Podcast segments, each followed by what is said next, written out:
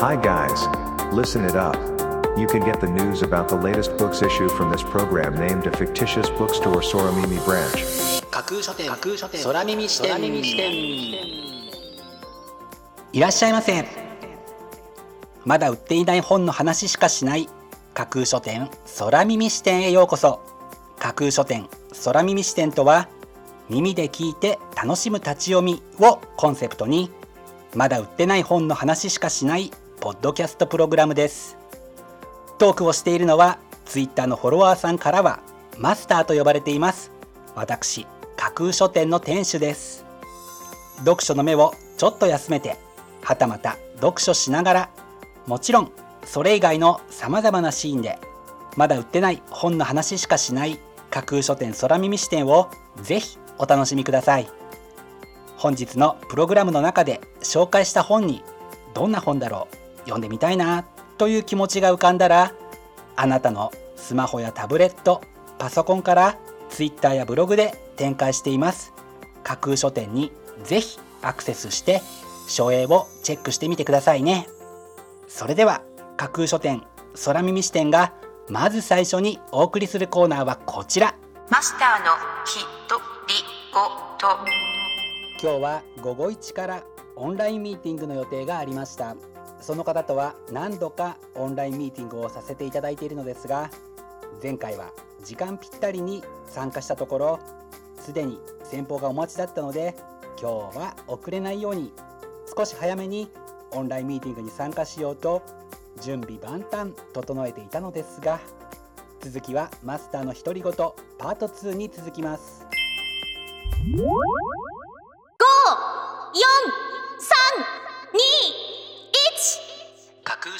アクセスランキングワイド版。架空書店が毎日発表している前日のアクセスランキング。架空書店のツイッターやブログでの発表は1位から3位までだけですがここ空耳視点ではランキング発表の範囲を1位から5位までとワイドに拡大してお届けします。それでは早速参りましょう。Ranking number 5青いトゲのジレンマ結城俊私たちの犯した罪と罰。あの頃にはもう戻れない。過去のトラウマに縛られた少女と孤独な少年を描く長編青春ミステリー。というのが本書の帯に書かれたコピーです。高校受験を控えた小笠原由紀はバトン部に所属している。地元のテレビ局からバトントワリングコンクールの密着取材を依頼された途端ユキは退部を申し入れる。なぜ突然退部を決めたのか。教師にも親友にもその理由を話そうとしないユキ。それには4年前のある出来事が関わっていた。固く閉ざされた彼女の心の扉を開いたのは意外な人物だった。挫折があったからこそ強く優しくなれることを教えてくれる青春ミステリーはいろいろと複雑な気持ちを思い起こさせる一冊です。Ranking number 4魅惑のプリン。36の美しいプリンと本当は内緒にしておきたいお店。もけんめくるめくプリンの旅に出かけよう。SNS で話題のプリニストもケンさん初のプリン本というのが本書の帯に書かれたコピーです。息を飲むほど美しいオリジナルプリンとプリンが美味しいお店巡りの記録をインスタグラムで投稿する著者初のレシピ集。みんなが大好きな固め食感の基本のプリンから始まりとろとろもちもち食感を楽しむプリン。ブラジルやベトナムなど異国情緒たっぷりのプリン。卵牛乳不使用のビーガンプリンなど老若男女を虜にする魅惑のレシピを36種類も収録したこちらのブックタイトル。さらに SNS でもたびたび登場するプリンが映える器や本当は内緒にしておきたいプリンが美味しいとっておきのお店情報などのコラムも満載です。丸ごとプリン尽くしのこちらのブックタイトルでおうちカフェを楽しむもよし。妄想プリンの旅に出かけるもよし。めくるめくプリン漂う甘い時間を思う存分お楽しみください。Ranking number 3. へこまない100の習慣。工藤貴文小池恵美子。しんどい。不安だ。落ち込む。イライラする。今から変えられるシンプルなのに効果的な100の方法女性うつ専門外来医が教える思考や衣食住の良い習慣というのが本書の帯に書かれたコピーです。女性うつ専門外来ドクターがメンタルの不調に悩む女性のために選んだ。心と体に効く100の良い習慣。いずれも習慣として生活に取り入れやすい。シンプルで簡単なものばかりです。一見開きに1項目ずつの構成となっているのであなたが好きなところ気になるところから開いてみてください。たとえそれが小さなことであっても普段と何かを変えてみる。違うことをしてみる。それがへこまない自分を作る。第一歩です。この秋の不定収素に備える意味でもぜひ手に取って一つずつ実践していきたい一冊ですね。Ranking number 2. ありのままでいい。自分以外の誰もが幸せに見える日に。超ユミ。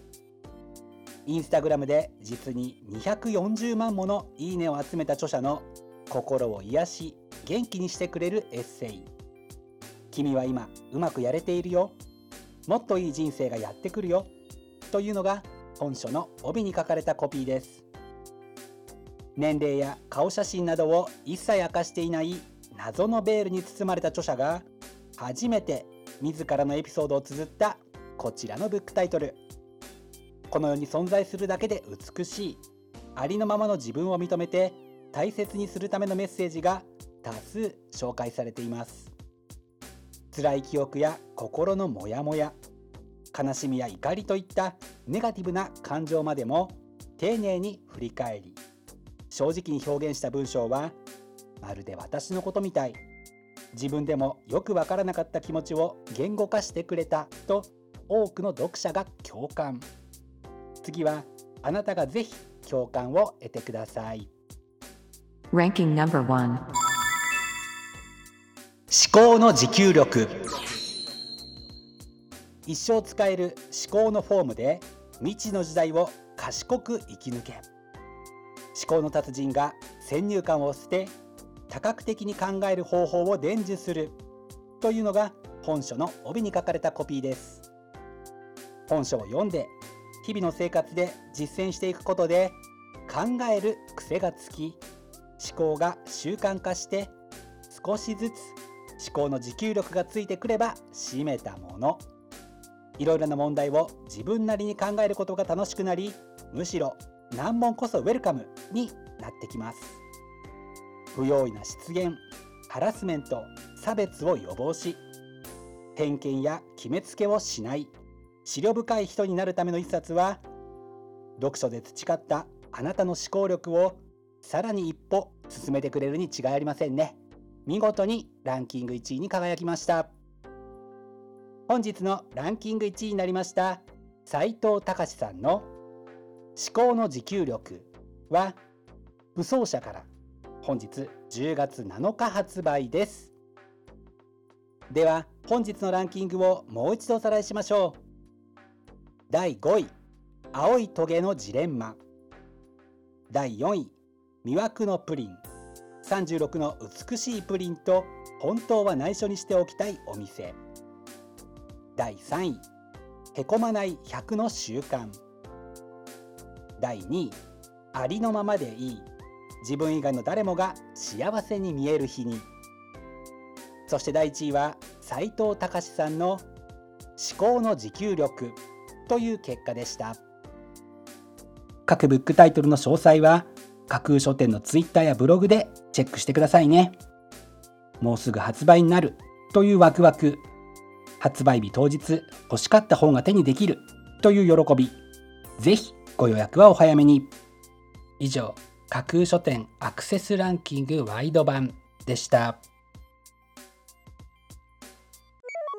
架空書店空耳視点お送りしています。架空書店空耳視点続いてのコーナーは架空書店のマスターが選ぶ今日の一冊。このコーナーではランキングにこそ入らなかった本や架空書店でのご紹介のセレクトから漏れてしまった本発売日より前に発売されてしまって架空書店の掲げるコンセプトまだ売ってない本しか紹介しないに合わず泣く泣くご紹介できなかった本についてお話ししていきます。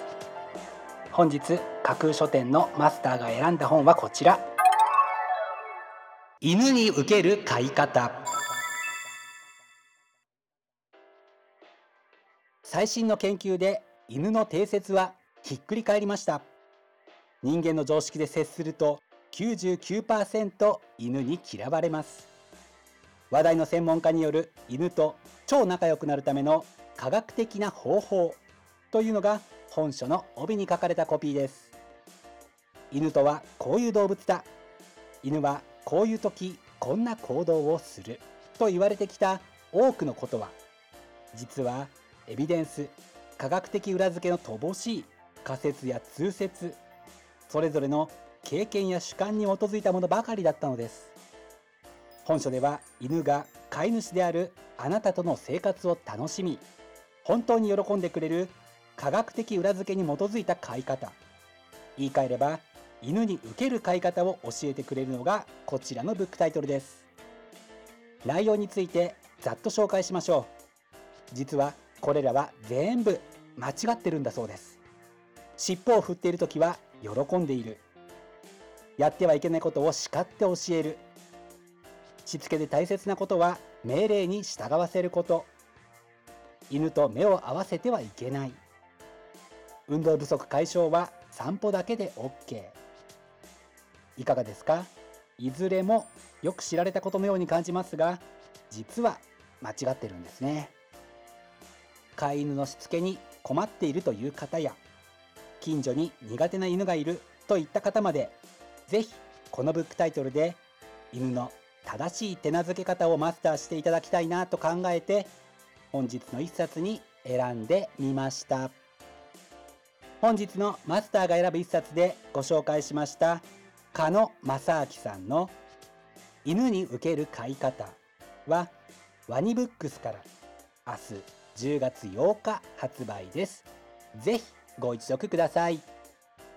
以上架空書店のマスターが選ぶ今日の一冊でした。架空書店空耳視点。お送りしています。架空書店空耳視点。最後を飾るコーナーは空耳視点限定で告知します。明日の架空書店のセレクトテーマ明日架空書店でご紹介するブックタイトルのセレクトテーマは楽しみを求めて楽しいこと嬉しいこと。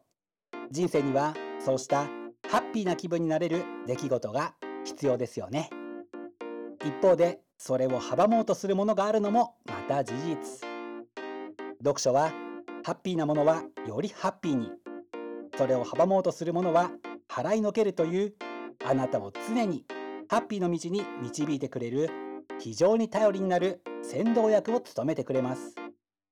明日は楽しみを求めてというテーマのもとあなたの楽しみや幸福をより高めてくれる本からそれらを阻もうとするものを払いのける力も発揮してくれるようなそんなあなたが楽しみを求めていくのに役立つブックタイトルをセレクトしてご紹介する予定です。魅力的なブックタイトル。素敵な照英は架空書店のツイッターやブログでご紹介しますのでぜひそちらでチェックしてみてくださいね。明日も皆様の架空書店のご来店を心からお待ちしています。以上架空書店空耳視点だけでお先にこっそりと教える明日の架空書店のセレクトテーマでした。